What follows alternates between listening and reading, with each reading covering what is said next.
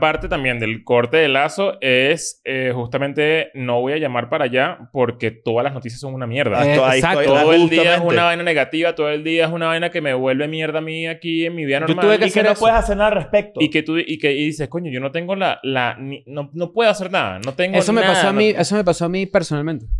O sea, yo llegué al punto en el que las noticias eran tan negativas de toda naturaleza, no solo de las cosas que pasaban, que era como que me estoy abrumado de esto, necesito ir a ver qué está pasando.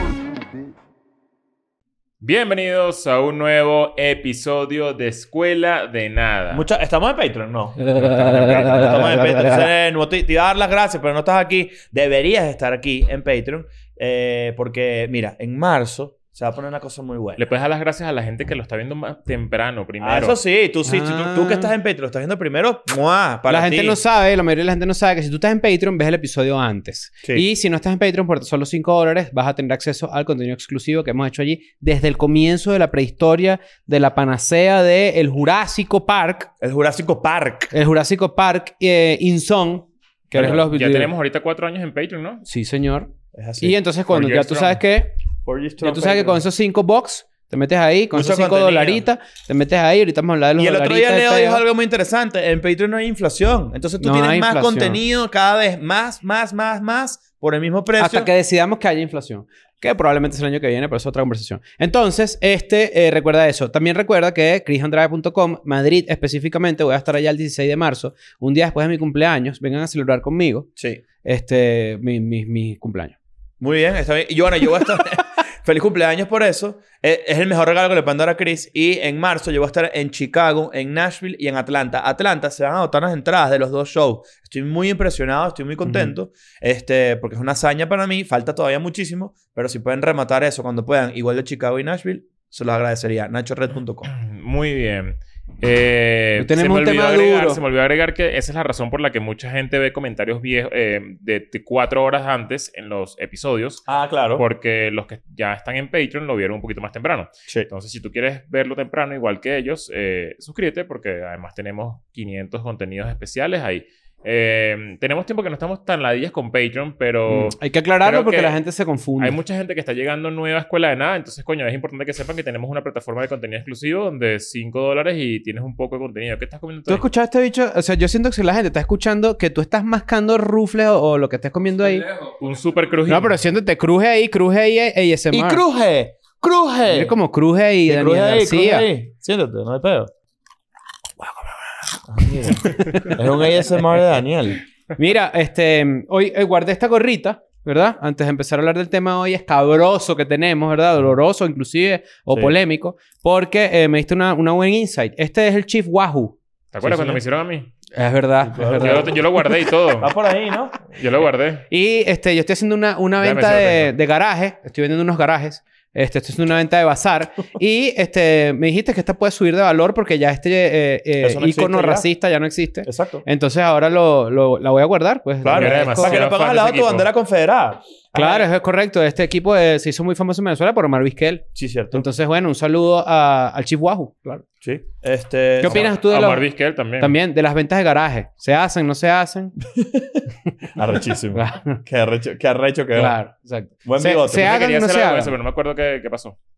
Te dio flojera. Sí, me dio flojera. Se hagan o no se hagan las ventas de garaje, ¿sí? Súper se hagan. Súper se hagan, ¿no? Y vayan Sobre y todo porque es una manera de eh, incentivar que no se siga creando ropa Ujú. y que gente que de repente no tiene acceso a una colección así, ah, de ahí mismo, va y compra una ropa cool, Claro. puede ser de marca y todo, no necesariamente nueva, pero coño, un gran Ese estado es el por buen, un buen precio. el, el mejor reciclaje es reusar las cosas. Sí. Por eso es que yo creo en volver con los exnovios, por ejemplo. No, no, no. Pero eso no, es otro no, tema que no es el que vamos a hablar no, hoy. No, no, no, no, vamos a no. hablar de un tema eh, que siento yo que mucha gente que eh, de nuestra edad, o jóvenes inclusive, o quizás mayores también, eh, les Me va a atrevería a decir que es una preocupación del 92% de la población que ve escuela de nada. Sí. Mierda. Yo ¿Y también el creo otro que es así 8%? alto. No tiene papás. No tiene No papás. tiene- o está súper mantenida. Es Superman. Súper mantenida. Superman. Supermanten. Es súper mantenida. Superman.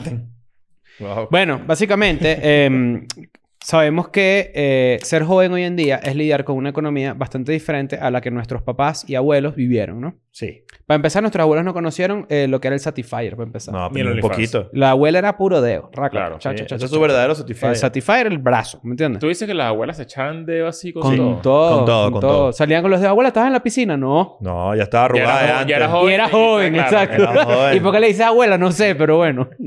Entonces resulta que este, los abuelos, además de echarse dedo todo el día y em, vivir en un mundo bastante diferente al de nosotros, tenían unas facilidades económicas bastante particulares que hoy en día nosotros no vivimos. No.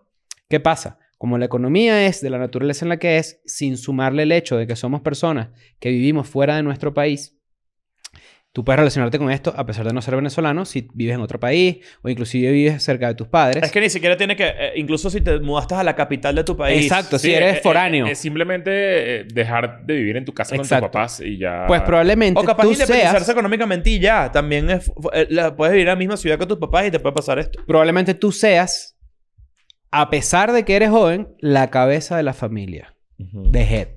The head. de Mucho head. peor.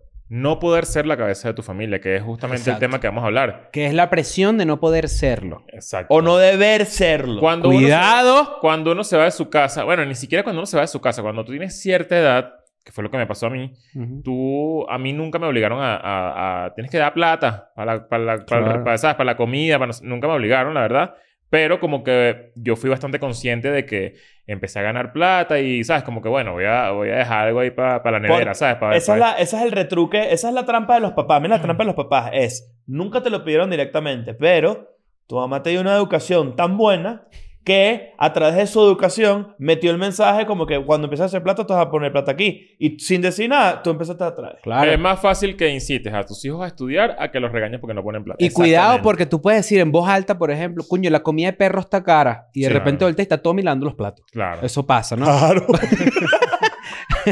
Va a hacerse útil porque el bicho dice, Claro, porque el carajo que dijo, hacer", verga, guau, guau, guau. Guau, No, pero... No disculpa. Claro, exacto. Pero a veces... ¿No yo- vieron el, el, el TikTok que compartí de Carlitos? ¿Qué es Carlito? El, el de Carlitos, el de Rugrats. Ah, coño. digo, "Car- Carlitos, me, me quiero... ¿Cómo era? ¿Cómo Vendiendo, ¿no? que Lo estaban vendiendo. estaban vendiendo en la calle. Carlitos. este... Pero el tema de hoy justamente va por eso, porque la verdad es que mucha gente vive esta preocupación de que eh, me fui del país, me fui de mi casa, me fui a otra calle porque O quiero vivir o- solo. O mis papás ya no tienen trabajo por alguna Mis razón. papás ya son viejos y no trabajan, que es lo más normal en la vida, y, y yo no tengo la posibilidad de mantenerlos. No tengo la posibilidad de dar dinero, de mandar dinero a mi casa. Y aparte de ser una Mucha preocupación, puede ser una presión. Esto pasa mucho más con la gente que se va del país. ¿Por qué? Porque la gente que se va del país comienza una vida de cero y pasa por ese proceso de, yo diría que par de años, ¿no? ¿Verdad? Tres años para que tú como De una que te- estabilización te si establezcas estás en bien, lo- no sé qué, Exacto. y conozcas la ciudad. Ya tú sabes que en, en la esquina está el tipo que, que toca la, ¿sabes? ¿Qué sé yo? ¡Cigarra! Te, te Claro, conoces, claro, te claro. conoces la colonia, te conoces la urbanización, toda vaina. Claro, el Y la barrio. gente te conoce a ti. Claro. Eh, tres años, diría yo. que En promedio, porque hay alguien que va a estar viendo esto y tengo 10 años de tumbo, Cris, ¿qué coño, ¿qué hago? Bueno, está bien, ya llegará tu momento. Hay gente que de pana cae corriendo. ¿No has visto eso? Es, Sí. es una locura. Cuando la gente cae así de pie y de repente tú dices, no, soy aquí CEO de PepsiCo, coño, bueno. Bueno, de Yo- repente yo un no fui- expatriado, Yo eso no fui También. CEO de Pepsi, pero yo tuve mucha leche. Yo cuando llegué a Chile, yo conseguí trabajo a los cinco días de llegar. Así Mm. metiendo currículum y todo. O sea, como ah, que... mierda. me- En una agencia me llamaron de una. Y fíjate lo, lo, lo relativo. No fuiste feliz tampoco. No fui feliz. no fui Bueno, feliz. pero, o sea, hoy no venimos a hablar de la felicidad, hablamos del dinero. En estos días una tipa me dijo, Chris, veo que siempre tienes el teléfono en las bolas. Tienes que tener cuidado porque te hace daño en las bolas. Y yo dije, bueno, pues también me lo pongo cerca de la cabeza, que vaina es esa, pues. Pero entonces, bueno, resulta que Ok. Está bien. este, este tema es bastante dantesco y mucha gente lo sufre. No sé si a ustedes les ha tocado poner, cuando ponen preguntas, eh, no les ha tocado leer, que mucha gente se siente una presión loquísima. Es Sí. que es horrible. Iba para allá. Que, ¿Cuánto que- le debe uno a sus padres? Abro debate ya, de mi- ya mismo. Nada. ¿Cómo que nada? No, todo. Deber. Claro. Claro que le debe. Hay cosas... Epa, mira, mira. Ya va, ya va. Tremendo bicho ¿tú eres vale. Yo no pedí nacer, mamá. Claro, no, No, no, bueno. no, si, espérate. no, si quieres cierrar la puerta y pones Son Deber. 41 a todo volumen. Espérate. Yo lo voy a hacer. No, hacer una cosa. Cuidado. Claro. El, el, el periodo de deber, deber, deber, deber, deber, como tal, es un concepto en el que tú estás obligado. Yo siento que tú no estás obligado. Yo siento que tú tienes una educación suficiente como para asumir esa responsabilidad. Depende también de cómo te han tratado. Hay, hay papás que no se merecen que sus hijos los mantengan. Creo que de eso todos los es- Abra ese debates- debate. Dep- Depende mucho del papá. de ¿no? todos los debates que hemos podido tener, siento aquí que este, lo que estás diciendo eh, me parece que requiere ciertos bríos. Entonces te encomiendo. eh, Ah, O sea, y, te y celebro dice- por haber dicho eso, pero yo no estoy de acuerdo. Pero te lo dice una persona que mantiene a su mamá, Exacto. ojo. No, bueno, entre los dos, porque hacemos lo que bueno, podemos. Pero este, en los comentarios yo siento que esto que está diciendo es bastante impopular y la gente va a decir que no es tan así. Mm. Lo que yo dije. Sí. Es que depende de tus padres. Depende de tus Por ejemplo, padres. yo, yo le debo todo lo que soy por crianza y por muchas cosas a mi abuela y a mi mamá, por decir algo, ¿no? Por un núcleo más, más, más chiquito, y a mi tío también, que era mi núcleo familiar. Pero, por ejemplo, mi mamá y mi, y mi abuela, que fueron las que me criaron, yo les debo todo lo que yo soy. Yo igual, yo le debo. Ahora, no les debo dinero metálico. Eso es a lo que yo me refiero, ojo. No, pero yo no. Es que Pero na- lo que yo siento es que yo- Desde, una- desde un, desde un punto de vista literal. Ah, Exacto. es- es- Pero, es- pero es esto muy figurativo metafórico. también, porque metafóricamente y figurativamente, si tú sientes que le debes a tus padres, pues les debes también que ellos envejezcan de cierta manera. Una manera Ya va. cool. Ah, no, sin duda. Ya a ver, la razón por la que, por ejemplo, yo tengo en este momento la oportunidad de, coño, y el, y el ímpetu, digamos, viene de mí. Mm. El, el hecho de traer a mi mamá y hacer... to- Tienes una risita ya aguantada, te estoy viendo. No, no, es que... Es que no, estás no, risión, no por tu ¿oíste? mamá, es que me dio risa tipo así que le tocas la puerta así que mira lo que te debo, le dejas dos pañales y un pote de corega. Ajá, y te vas pa'l bueno. coño, ¿sabes? Porque, ahora, el... el Pero dos pañales, no dos, no dos paquetes, no, no. El dos hecho, pañales. el hecho de que yo, yo le estoy devolviendo a mi mamá lo que me dio ella a mí. Mm. Ahora, si mi mamá de verdad este, hubiera sido... O sea, por ejemplo, hoy en día, mi- por ejemplo, mi papá que no, no vive, ¿no? Mi papá no está, está muerto. Pero vamos a decir que mi papá, este, después de cómo se comportó conmigo, que no fue un gran papá, la verdad, fue una persona que emocionalmente estaba como por ahí, pero fue muy responsable. Tú me dirías a mí, ¿harías lo mismo por tu papá que por tu mamá? No. Mm. Te lo digo de No, no, verdad, no. de una. Es- pero es que eso est- está bien. Claro. O sea, yo Entonces, lo que quiero decir eso. es que mi mamá, se, mi mamá porque ella sí me- se desvivió por mí, por mi hermano y todo un peo. Y la verdad es que toda su vida se dedicó a que nosotros fuéramos la mejor versión humana que posible dentro de sus capacidades. Yo reconozco eso y por eso siento, no es que se, no es que se lo estoy pagando, es que, coño, yo siento una responsabilidad con eso. Ujú. Pero Pero que- porque a mí, porque yo soy educado así. Pero es que creo, yo, yo creo que eso es otro camino. Como que el camino de la... Donde no, no, no estás bien. ¿Sabes? Como no estás bien con tus papás. Ujú. Cla- Es normal que no sientas que, que tienes una deuda porque, pues, no Pero lo mejor. una- me atrevo a No decir- lo ¿Cómo te, cómo te puedo retribuir, retribuir algo que no me diste? Yo me atrevo a decir- pero, eh, pero esto en un lugar eh, Convencional. bien- convencional, donde las cosas funcionaron, donde nadie abusó de nadie, ¿sabes? Donde Ujú. te enseñaron, te dieron de responsabilidad. responsabilidad y todo eso. eh, ese es el camino por el que debería ir este episodio, porque Sí. mucha gente se fue tal cual del país, eh, pasaron todo este proceso de tener que esta- estabilizarse y toda la vaina, y, de, y, y en ese proceso, sin tener nada, sin tener la posibilidad de incluso darse un lujo como ir al cine, por ejemplo, vamos a poner un ejemplo, Ujú. no s- sienten que antes que eso está, coño, yo tengo que mandar plata para mi casa. Yo tengo que mandar plata para, Mm. en este caso Venezuela, ¿no? Que, que mucha gente que, que entre 2016 y 2020 como que la pasó más, mucho más mal que capaz ahorita, ¿no? No, bueno, y México ni Claro. hablar, y, y muchos países de Latinoamérica donde se vive de las remesas que vienen de afuera. Ya va, entonces, pero o sea, para, la para razón- México, per- perdón que te interrumpa, pero para, para hacer esa salvedad, eh, la gente que vive de repente, que se va a los países donde se gana mejor salario, es para enviarlos a, para enviarlos a los países de Claro. los que vienen, ¿no? Entonces, por ejemplo, yo recuerdo vívidamente cuando me fui a Argentina, tener una conversación con un amigo en la que él decía que él no ponía fotos. Estamos hablando también en el pico de la crisis, Para que su ¿no? familia no los odiara. Él no ponía fotos cuando salía a comer a un restaurante porque la familia se sentía mal. Ok, eso, ahí- aquí voy. Y, y esto es importante, Claro. por eso, por eso En el pico de la crisis creada también por ya sabemos quiénes, ¿no? Quienes Claro. no dejaron trabajar. No, que que no, no, como dices tú, ¿no? Entonces, ajá, pero ¿por qué, por qué lanzo esta, esta forma en la que yo veo eso de una en el tapete? Porque hay mucha gente en ese sentido Ujú. que, por ejemplo, que es donde ve, donde yo siempre creo que es como que es una característica de un padre de mierda o de una madre de mierda, es exigirle eso a sus hijos. Tipo, una cosa es tipo, son 20 dólares para ayúdame. Que son 20 dólares Una para ti. cosa es, coño, échame una mano, no sé qué, y el hijo se involucra y todo un peo. Y otra cosa es creer que tus padres son tu responsabilidad. Yo estoy completamente negado a creer eso. Los padres de nadie son la responsabilidad de nadie. Ahora, tu educación y tus vainas y tu relación con tu papá determinan cómo es esa dinámica. Mm. Si tú eres un papá y tú llamas a tu hijo así, en ese sentido, tipo, ¿por qué fuiste a ese restaurante y por qué no me mandaste esa plata? Yo parece que tú eres un papá de mierda. Te lo juro. A mí me parece creo que hay muchos muy papás chimbo. Hay muchos papás No estoy diciendo, no estoy diciendo que hay- en, en esa particular ac- actividad yo siento que, coño, no eres un buen papá porque tú estás presionando. Tú, tú eres un adulto. Yo creo que si yo fuera padre, que no lo soy, y sé que mucha gente que es escuela No de nada... Sí, bueno, que yo sepa. Exacto. Este, no- a veces mucha gente, no sé si les ha pasado, pasado también, que dicen, deja que tengas hijos para que tú veas cómo la cosa cambia, ¿no? Siempre en plan de joder, porque así son los papás, ¿no? Y las mamás. Pero en este caso sí es como que yo no concibo cómo la felicidad de mi hijo no está por encima de mi propio bienestar. Que es otro tema del que hemos hablado muchas veces. Los papás que no te cuentan cuando la están pasando mal. Sí. Exacto. Porque no quieren joderte para nada, ¿sabes? Tampoco es así. Pero esa gente que hace eso, esos papás que tú dices, como que ponen la felicidad, su felicidad por encima de la de, la de sus hijos, Ujú.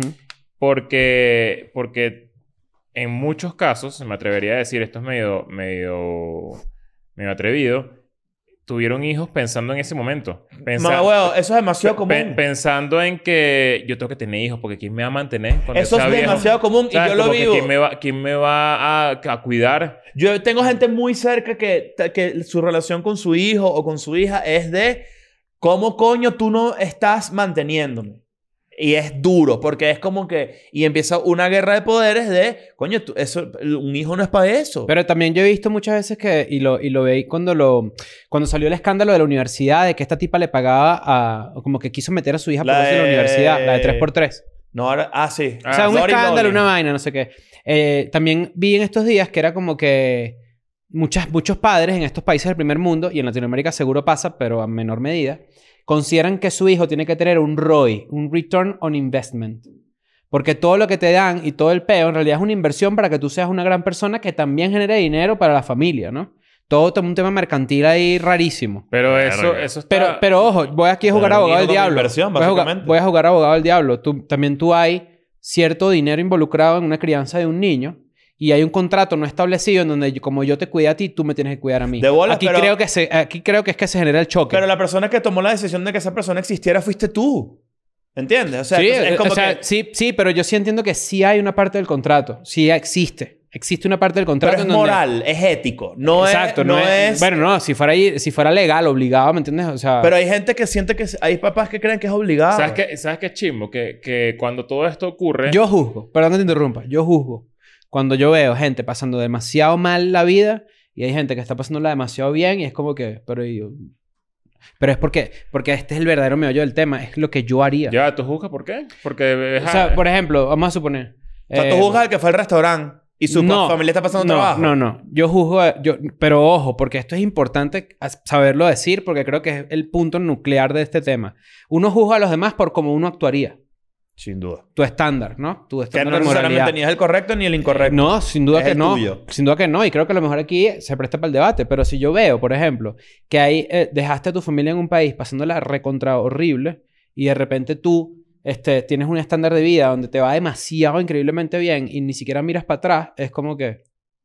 Ah, bueno, todo yo- bien. eso O sea, eso- Creo que todos estamos alineados No, ahí. es- Exacto. Hay niveles. Esto, todo esto es muy gris. O Pero sea, también hay... De también- repente, de repente son... eh, eh, verga, dejaste a tu bisabuelo que no se puede ni mover de la cama y se murió de viejo. Si puedes ayudar, ayuda. Mierda, ¿sabes? Ahora tú dices, no, hay gente que trabaja y todo un peo, es otro tema, porque aquí hay una escala de grises y de matices demasiado heavy. Yo estoy seguro que, por ejemplo, uno de tener familia o tenía extendida, todas las personas que están viendo esto, que están en una posición económica menor, y tampoco se extiende hacia sea, esos niveles. Y que hay unas etapas, porque por ejemplo hay, hay familiares que pretenden que tú seas eh, su apoyo económico en, en la, en la etapa de entrada a un país, por ejemplo, en la que nunca vas a estar en verdad realmente... Que cada dólar cuenta. Es porque no parado. lo han vivido. Porque no lo Claro. han vivido y no Exacto. cómo es ese proceso. Por ejemplo, y sabes qué, qué chimbo que esta gente que justamente hace eso, Ujú. que le puede ir bien y no voltea hacia atrás, sí genera una rechera en esa familia. Y no una rechera, sino como una decepción, ¿no? Como... Claro, como que te como fuiste que, de la coño, villa y no regresaste. Sí, como que coño, no, mí- míranos aquí, estamos pelando bolas y Ujú. estás ahí tomándote fotos ahí, ¿sabes? Como... O sea, yo puedo entender de dónde viene como esa decepción. Pero lo peor de eso es que gracias a todo ese ejercicio se corta un, un lazo Un vínculo, claro. eh, que, que uno pensaría que es incortable, ¿sabes? Que es, que es como, es tu familia. ¿sabes? Es tu hijo, es tu, qué sé yo, ¿sabes? Pues, eh, Cuesta mucho separar esas mira esta pregunta. ¿Tiene, ¿Tiene un poco de culpa el... Vamos a ponerlo un poco más específico. El sistema de salud de un país. Claro. Todo eso... Muy, todo- pero a, a que- a ¿cuál es eh, el equilibrio entre eso y la persona que se fue y no te ayuda? No, yo siento que hay un pedo de, de- de vivir en Latinoamérica que es como que la- toda la responsabilidad de que una persona envejezca de una forma digna, al no haber servicios sanitarios eh, eh, que sean adecuados para que una persona envejezca bien, o seguro social, o una economía Te estable, lo pone difícil. te pone la responsabilidad al individuo. Eso es una cagada. Si tú eres un viejo de mierda en Finlandia y en Noruega, tú vas a tener la mejor vejez del mundo, ¿me entiendes? ¿Tú has visto las cárceles Hijo de Noruega? se puede tomar fotos en donde sea y no pasa nada. No porque pasa nada y Si no volteas para bien, atrás. Ah, claro. tu mamá y qué lindo ese paisaje, hijo. Hosti.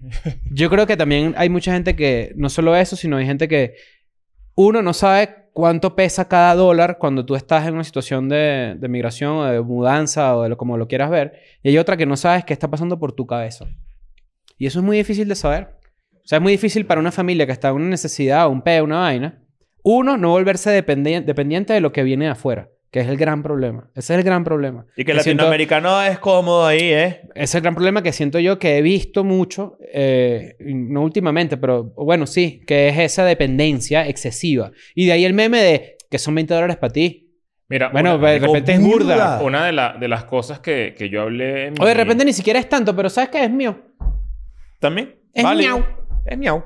Una de, la- una de las pocas cosas que hablé como de, de- en mi corta experiencia en la terapia fue que uno siempre tiene como una ansiedad, o bueno, bueno, uno, yo siempre tengo la ansiedad de Hiciste que, como el abuelo de los Simpsons. de que, de que, coño, si no tengo, se me puede acabar el trabajo, se me puede acabar la, la- mi fuente de Ujú. ingresos, ¿sabes? Como que siempre tengo que estar trabajando porque yo no sé cuándo se va a acabar escuela de nada, no sé cuándo se va a gente que acabar. depende de ti. Y porque hay gente que depende de mí y no sé qué. Todas esas vainas como que siempre las tengo como muy presentes. Eh, eh, diría que es mi mayor preocupación en la vida ahorita. Y esta terapeuta, nuestra amiga Daniel, nos di- me dijo que la mayor cantidad de venezolanos que ella ha atendido tienen ese mismo problema. O sea, que esto es lo más común Mm. a nivel de terapia En gente que migra. en gente que migra. Venezolanos que migraron. Probablemente forzosamente. Porque todo el mundo dice que, o sea, esto también es como un subtema de, de, este- de esta terapia que, que es bastante común en gente que migra, que se sienten culpables porque, porque mierda, no tengo como, o sea, no me da la vida como para poder agradecerle a mis padres que hicieron mucho por mí, que me dieron educación, me dieron, qué sé yo, casa durante 25 años, eh, eh, me, me- me consintieron, qué sé yo, ¿sabes? Como todas esas vainas básicas. Y, y es muy loco que sea el tema principal o, o- o lo más común que puede, que, que tiene que atender una, una terapeuta mexicana. Sí. Es que, es que tiene que ver mucho con culpa también. Hay, hay un De elemento hecho, sentí, psicológico. sentí- sentí que me, que me... Parte del, del Mateito que yo... No, no fue Mateo. No, no quiero hablar paja. Pero parte de las cosas que, que a mí no me gustaron tanto de eso fue sentir que yo era parte de un... De un... Un colectivo. De una Sí, estadística, una estadística. muy común. Entonces yo sentí que, que, esta- que estaba como... Pero- atendiste a tres personas en la mañana y yo soy el cuarto y tuviste que Claro. repetir lo mismo. Pero ¿sabes? Como mira qué loco. siento que era pero muy, mira muy qué loco eso, porque yo he sentido exactamente lo mismo, pero totalmente al revés, porque es, ah, mierda, yo no me siento solo ahora en este sentimiento. O sea, no soy, yo no soy la primera persona a la que le pasa esto. ¿Sabes? Como que entonces yo encuentro, no, no tanto con eso, pero en otras situaciones donde tú le cuentas un problema a alguien y te dice, o tú mismo te das cuenta, Es muy yo, no- yo no soy la primera persona que termina con una novia, ¿sabes? Claro. Yo no soy la primera persona. Pero, pero por eso me llamó burda la atención ese, ese doble giro. Porque yo encuentro en eso compañía. Es como que, verga, por lo menos sé que no soy el único con este peo encima, ¿me entiendes? Ahora, lo raro sería que ella dijera, todos los peos son los mismos para todas las personas. Sí, no, no, eso soy yo en mi cabeza Claro. como que siendo un mamagüevo pensando que, que, que me estás tratando a mí como puedes tratar a todo el mundo porque todos tenemos el mismo problema, ¿sabes? Como Pero, no, no tiene nada que ver con, pero- con la persona. Pero al mismo tiempo de lo que tú dices, esto es un problema que, den- que bueno, por ejemplo, en la estadística venezolana, estamos hablando de, por, o sea, no menos de 7 millones de personas que pueden estar viviendo esto. Y es porque pusimos el foco ahí, pero yo estoy seguro que esto es algo que le pasa a demasiadas personas que viven, eh, que de repente sus papás, y que esto también es muy común, no son profesionales. Ponte tú que tu papá y, y tu mamá tenían otras tareas así manuales y vaina, de repente tu mamá limpiaba casa, No, cosa tu, que es tu perfecto. mamá con la manualidad es lo mejor. No, chico, que hay Tu necesidad aquí papá, no. tu mamá dejó de trabajar porque que se dedicó a O sea, cuidarte a ti, cuídate a ti, Y tu a- papá es a plomero criarte, y vaina, y de repente tu papá es un plomero italiano y tiene un hermano, se llama Luigi, Sí, no, y un dinosaurio. película. Ah. Y de repente tú, con el esfuerzo de tus papás, lograste ir para la universidad. Te graduaste inclusive, lo mejor. Y ahora tú tienes, coño, un ingreso mayor al de ellos y a ti te toca un peso más heavy de la casa. Claro. Entonces es como un voltear y por eso digo, no es una vaina que yo, lo- evidentemente muchos venezolanos lo vivimos, pero es una cuestión generacional súper importante en el mundo entero. Pero, por ejemplo, no necesariamente en el mundo No el primer entero. mundo. Yo diría que más como- Exacto. Te voy a explicar. Porque el, el- el espectro completamente opuesto de eso vendría siendo... Por ejemplo, en Estados Unidos existe la idea, ¿ok? Que tú a los 18 años te largas de la casa y eres independiente. Y yo no Una te loca, mantengo chico. más nada. Era tan loca. Que también tiene el mismo debate encima. Yo tardé 10 años más. Claro, porque en Venezuela las familias son mucho más largas. Porque las probabilidades y las posibilidades... De hecho, es de- rojas, Ajá, es largo. claro, claro, rojas, sí. un poco... Ujú. Pero tienes las posibilidades de, de, de independizarte son imposibles, básicamente. Sobre todo en nuestra generación. Pero el- en Estados Unidos existe la idea de que tú cumples cierta edad, yo no te doy más dinero. Es tu peo ahora tu y, vida. Y que bolas este pedo también de que cuando tú hablas así de tu familia, o sea, cuando ocurre todo este pedo de que sales de tu casa, tienes que, sientes la, la- la- la- como el deber de tener que mandar plata para allá, no sé qué, en muchos casos se crea un resentimiento demasiado raro de eh, la persona joven que se va, justamente porque eh, los padres no se dedicaron a algo que los hubiese mantenido a flote eh, en este Económicamente. momento, ¿sabes? Como que... Y no tener que depender de un hijo. Como que no, te plan- O sea, no se es, es como que qué bolas que estos bichos de pana no estudiaron. ¿Sabes? Como... Sí. Como pero que... eso, eso también es como que, qué bolas que no agarraron un laptop y se pusieron a estudiar a ver Photoshop. Y es como que, bueno, obviamente o no sea, tenían esas... esa- Pero ese resentimiento también es muy común. Sí, sí, Hijos sí. que piensan que sus padres no le echaron tanta bola, los- las suficientes bolas Ajá. como para, para... Y que ahora le echan la culpa al hijo, ¿sabes? Y es Pero yo no- yo no- está- sí, o sea, eso es Y es burda común también y es una cagada. Es una cagada, me parece. Hay, mucho, hay muchos Culpar, a papás los, culpar a los papás por sus decisiones de vida es como... Es extraño. Y Es no, raro. ojo, si te involucran a ti, coño, es lo que uno básicamente trabaja en terapia Sí. toda su vida. Pero es como Tú- decirle a- que tú agarres a tu papá o a tu mamá y le digas, pero tú no eres CEO de Microsoft. Esa es básicamente, O sea, la, que- es esa es que- básicamente la queja de una persona Exacto, que... como, bueno, claro, no pero ¿qué pues. pasa, ¿qué pasa si eres una persona que dice, coño, y agarras a tu papá y tu papá de repente no, no estaba preparado para tenerte y te maltrató toda su vida porque en Mm. verdad te detesta, porque de Mm. repente eres una responsabilidad que no, que no quiso asumir o Ujú. lo que sea? Muy mal todo esto, ¿no? O sea, el peor Ujú. escenario. Como tú, o tu mamá también, pues eso también ocurre de ambos lados. Como tú no le dices a esa persona y no lo tienes por dentro, como que, ¿por qué coño me tuviste, mamá huevo? Hay Si tú no que- estabas listo para eso. Hay veces que la culpa, incluso, de, de- del que se fue y no mandó plata y porque ahí no está tiene, todo, no sé qué. ahí está todo. Pero hay veces que esa culpa se transforma en lo que dije ahorita, que es como cortar el lazo y dejar de incluso querer saber cómo están.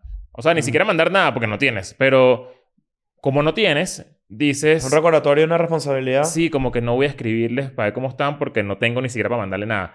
O sea, como que ya, ya una cosa hizo metástasis en toda la Sí. relación, ¿sabes? Como, como Tal cual. que- Y hay muchas relaciones irreparables a raíz de eso porque sí hay un tema aquí que es mucho más complicado de lo que pareciera al principio.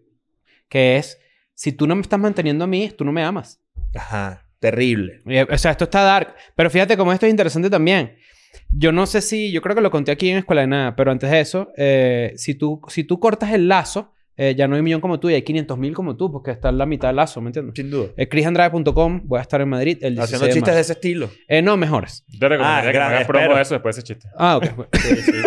y que como estratega de marketing. ah, nos reímos. Ahora sí, chrisandrade.com. Pero Un chiste, Leo.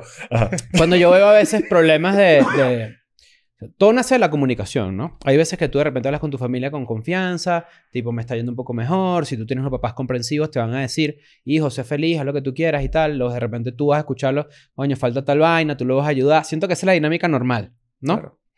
Pero hay veces que la gente no se toma la molestia de escuchar qué está pasando con la gente en general, no solo con tu familia. Para que te interrumpa, hay un elemento de eso que es importante también. ¿Hasta qué punto es útil para ti saber cosas que tú no puedes controlar? Es difícil. Sí, que se me va la luz todos los días. Como, Ajá. "Ay, ¿qué, qué hago? Y Te- tener- o sea, eh, que eh, no te te puedo comprar una planta, no bueno, sé. gran, gran parte también del corte de lazo es eh, justamente no voy a llamar para allá porque todas las noticias son una mierda. Eh, exacto. estoy- todo el día es justamente. una vaina negativa, todo el día es una vaina que me vuelve mierda a mí aquí en mi vida Yo normal. tuve que Y que hacer no eso. puedes hacer nada al respecto. Y que tú y que y dices, coño, yo no tengo la... la ni- no, no puedo hacer nada. No tengo Eso me nada, pasó a no- mí, eso me pasó a mí personalmente. O sea, yo llegué al punto en el que las noticias eran tan negativas, de toda naturaleza, no solo de las cosas que pasaban, que era como que me estoy abrumado de esto, necesito ir a ver qué está pasando. Y fui y vi como que, bueno, Yo ok, hice- yo- verlo es diferente, porque es vivirlo a través de otra cosa. Yo Porque- tuve esa conversación con mi mamá y tuve que decirle, necesito que le bajes dos un poquito Claro. y me cuentes en qué te puedo ayudar más que todas las vainas que te jodan al día. Porque hay cosas que tú me cuentas y a mí me frustran también. Entonces Ujú. estamos en un ciclo de mierda. Yo no te puedo ayudar. Yo me siento mal. Tú te sientes mal. Todos nos sentimos mal. Es una ladilla. Necesito que me digas y que filtres las cosas en las que sí te puedo ayudar. Claro, Pero- ¿no? Y, y pero- también como pero que... eso también es, de- es delicadísimo. O sea, Sí. porque es como... Bueno, yo porque tengo esa relación con mi mamá que no, no todo el mundo puede tener esa confianza. Pues muchas Sí. veces la gente quiere quejarse para desahogarse. Ajá, Ese exacto. es el peo. Es como, imagínate una persona que todo el tiempo se queja porque tiene de verdad muchos peos y todo se lo guarda porque no, yo se lo voy a contar a mi hijo porque es la única persona que me va a entender. Y que el hijo le diga, coño, no, yo no puedo, yo estoy abrumado. Claro. ¿Sabes cuál, es raro, ¿sabes ¿sabes? cuál es el equivalente de esto? Es, por ejemplo, si tú eres una familia que ves que tienes un hijo que se fue para Chile y el coño madre todos los días está comiendo en restaurantes y pone fotos de restaurantes en Instagram, él no pone el Instagram cuando está trabajando mamándose un huevo. Él solo va a mostrar las partes positivas, tú solo vas a las partes positivas. Él, es lo contrario de esto. Solo me hablas cuando pasan cosas negativas. Sí. Estoy de acuerdo. O sea, es como que pas- pasa así. Pero, por ejemplo, creo que esto es interesante. La otra vez yo estaba comiendo en un restaurante de comida venezolana. No sé si lo conté, pero es relevante para ahorita. Y fue cuando hice el clic de, coño, hay que sentarse a escuchar y a preguntar qué coño pasa. ¿Qué comiste? Me comí una cachapa. No, mentira, me comí una ya, un plato navideño buenísimo. Estaban los migrantes que están ahí en la Embajada de Venezuela. Y uno de ellos, alguien le preguntó, este, están esperando un vuelo para regresarse a Venezuela porque no lo dejaron entrar para Estados Unidos. Y le preguntan al tipo, tipo, ¿por qué no te quedas aquí en México? ¿Sabes? Como que, marico, ya viniste hasta acá, caminaste todo el peo, ¿sabes? ¿Por qué no te quedas aquí? Y el tipo dice, es que me ofrecieron trabajo, eh, pero no me alcanza para mandar para Venezuela. Entonces, ¿para qué coño me voy a quedar aquí? Qué interesante eso.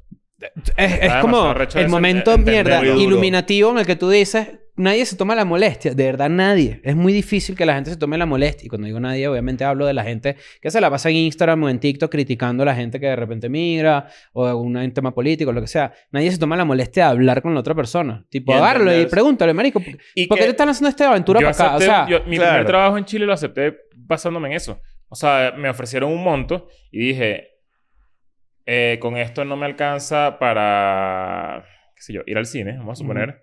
Eh, y además no me alcanza para mandar esto a mi casa. No me sirve.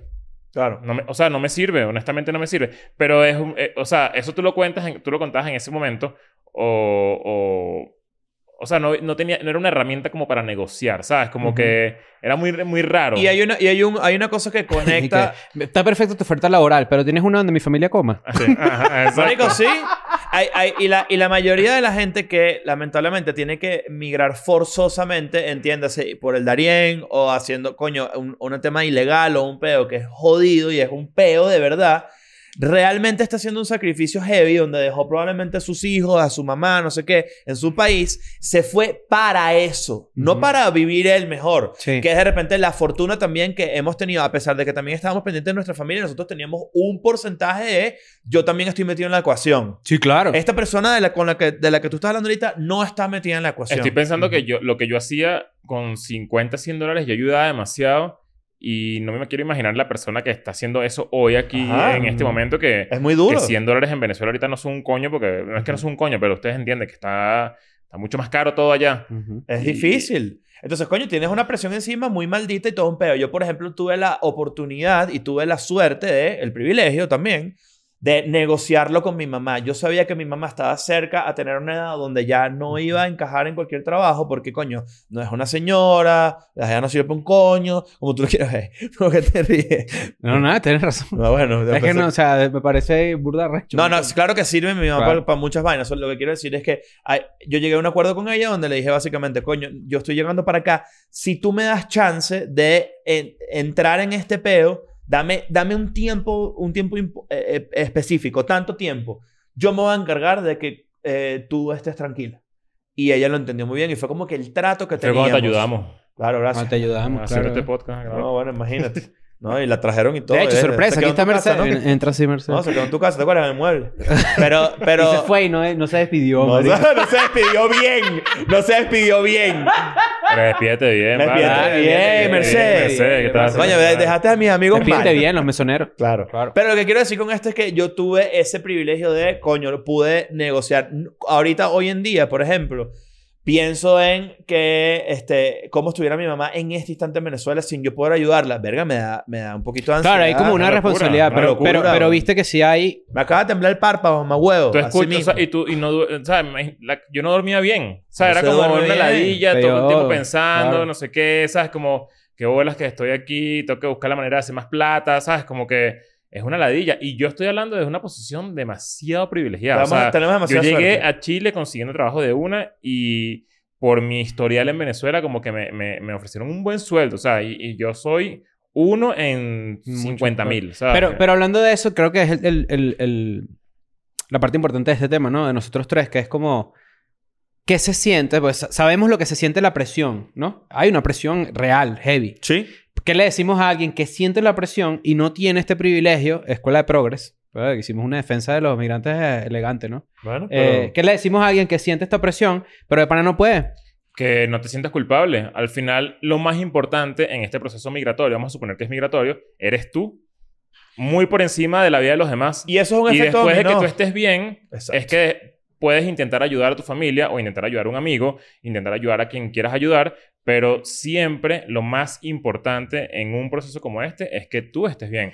Si tú no, si tú no, o sea, si no estás bien, es imposible que tú puedas hacer No vas a ayudar a dinero y Y, ese, pueda- esta- y ese estar bien, yo siento que lo ligo mucho con... Yo necesito estar bien yo, con unas necesidades cubiertas mías, con unas cosas mías que yo necesito para mí, para poder expandirme a lo demás. O sea, esa es mi forma de verlo, que quizás también es como que... No es egoísta, pero también siento que ser egoísta en ese sentido no está mal. Porque tú necesitas estar bien para ti. Porque por algo lo que tú te ganas es fruto de tu trabajo. Pero yo sí pienso, mucho en eso. Y cuando hemos tenido invitados acá, sobre todo raperos, que dicen lo de le compré una casa a mi mamá y todo ese peo, es una meta también que uno se pone, ¿no? Y ellos lo dicen así como muy... Yo le... No, por, ejemplo, me supone que Relsby dice, le compré una casa a mi mamá y soy muy feliz. Antes de eso, Relsby se compró seguro unas cositas para él. ¿Me entiendes?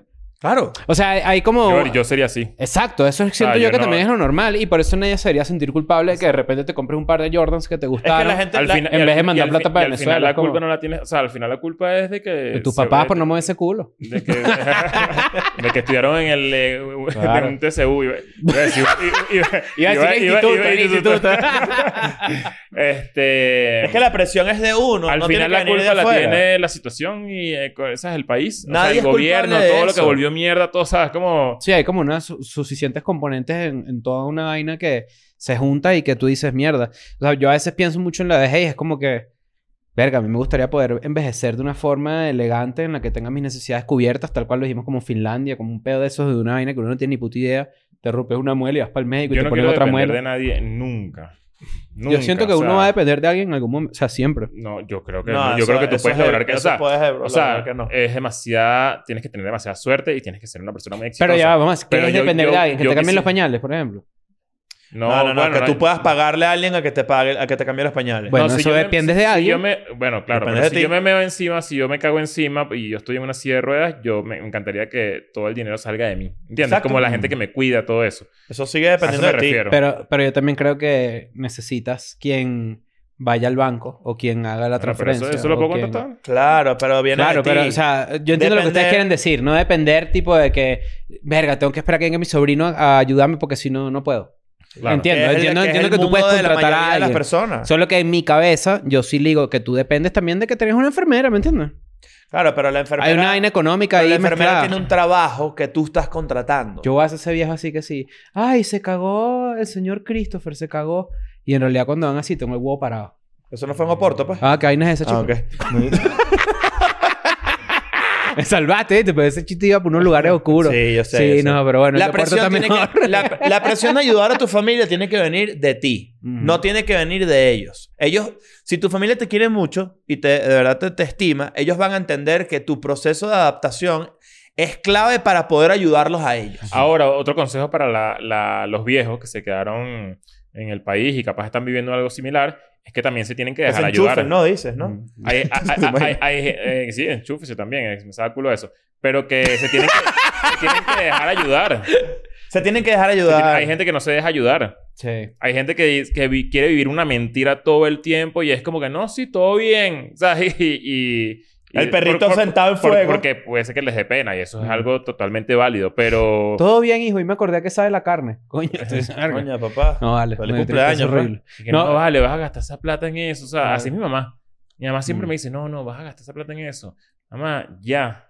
Sí, ¿Tú has visto el artículo O sea, siempre la misma conversión. Ya. No les, Ojalá mi mamá así. no les compartí el artículo de, de- Hay un artículo muy interesante de cómo evidentemente la gente muy joven no se puede comprar una casa. Es imposible comprarse una casa. Tienes que tener todas unas vainas demasiado arrechas a tu favor para poder comprarte Ah, un, ya, aparta- perdón un que te interrumpa. O sea, eso que estás diciendo ahorita es importantísimo porque además la carga generacional Ah, exacto. de cada quien Sí, sí. es muy cabilla. Claro. Es muy fuerte. Pero entonces resulta que este artículo súper interesante, eh, se los voy a compartir. Ya se los voy a compartir, es un meme, ¿no, Daniel? Sí. ya eres un meme haciendo eso. Sí, ¿verdad? Este, bueno, se los voy a compartir. Este artículo dice, ¿cómo gasta dinero la gente joven? ¿Cuál es el comportamiento de consumo de una gente joven? Ajá. Y evidentemente ahora la gente se gasta el dinero en cosas muy fáciles de obtener que representan cierto estatus. De repente para un joven millennial, un reloj arrecho, el equivalente a una casa para nuestros papás.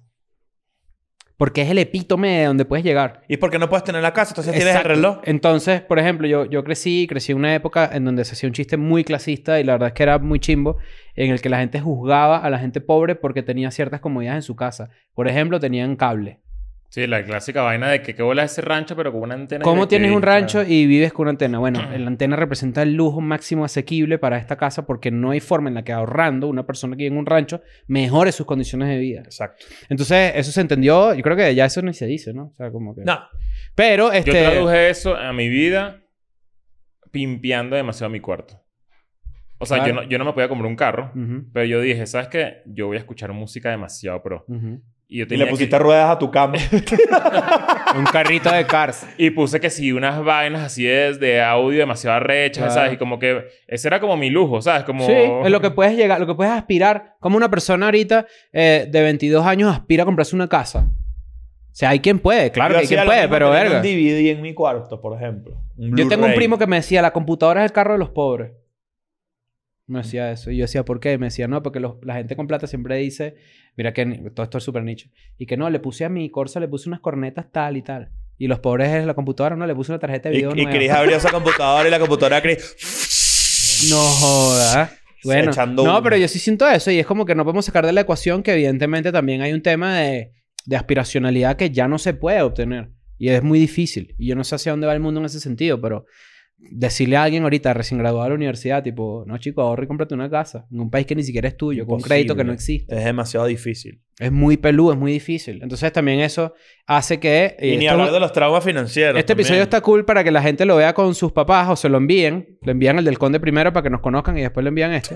y eh, le digan, mira, escucha esta vaina, papá, para que reflexione. Deja que Carolina se compre su Satisfyer. No le estés pidiendo plata cada rato. Sí, Eso es lo sí. primero que te vamos a decir. Pero lo segundo es que Que son 20 dólares para ti y la mitad del Satisfyer. ya hay unas presiones que ustedes, gente mayor, no vivieron en su vida. Eso es una realidad.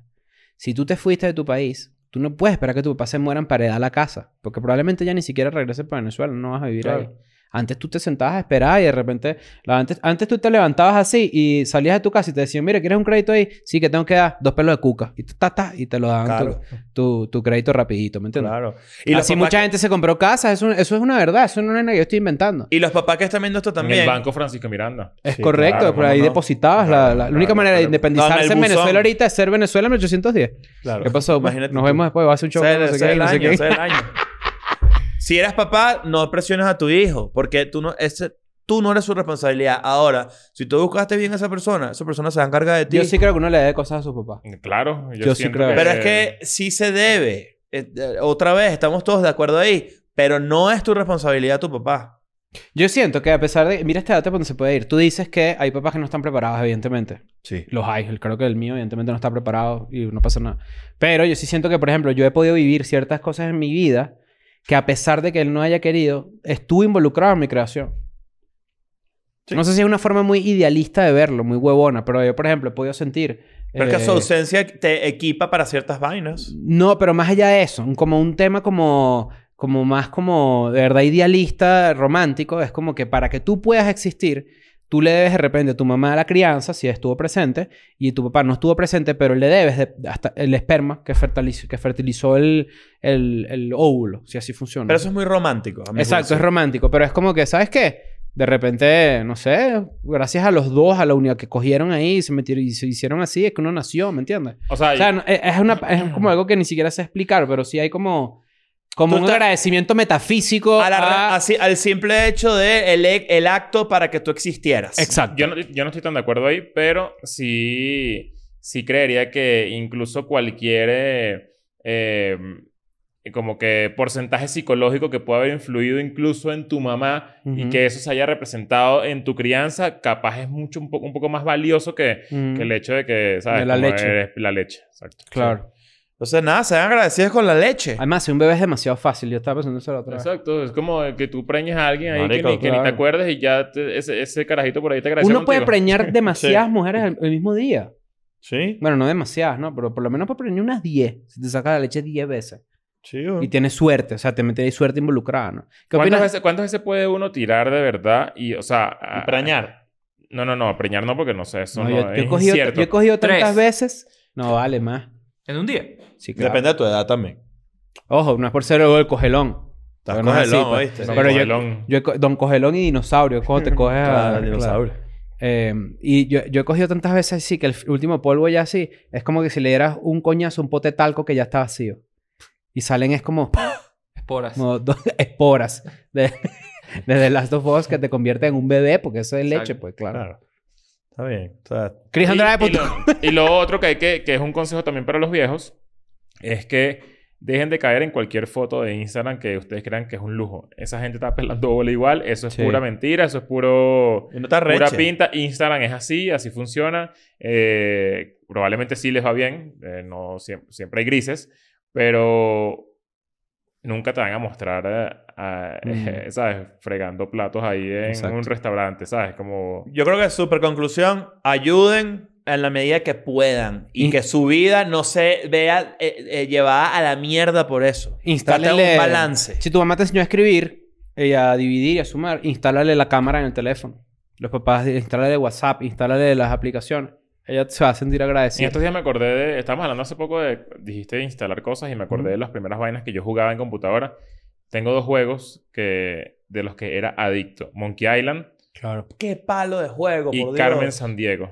¿Nunca jugaron Carmen Sandiego? Claro. La de ¿Dónde, está Carmen Sandiego? ¿Dónde está Carmen ¿Dónde- Sandiego? ¿Dónde en el mundo está Carmen Sandiego? Algo Era así. como detective, ¿no? Era como... Aventura gráfica.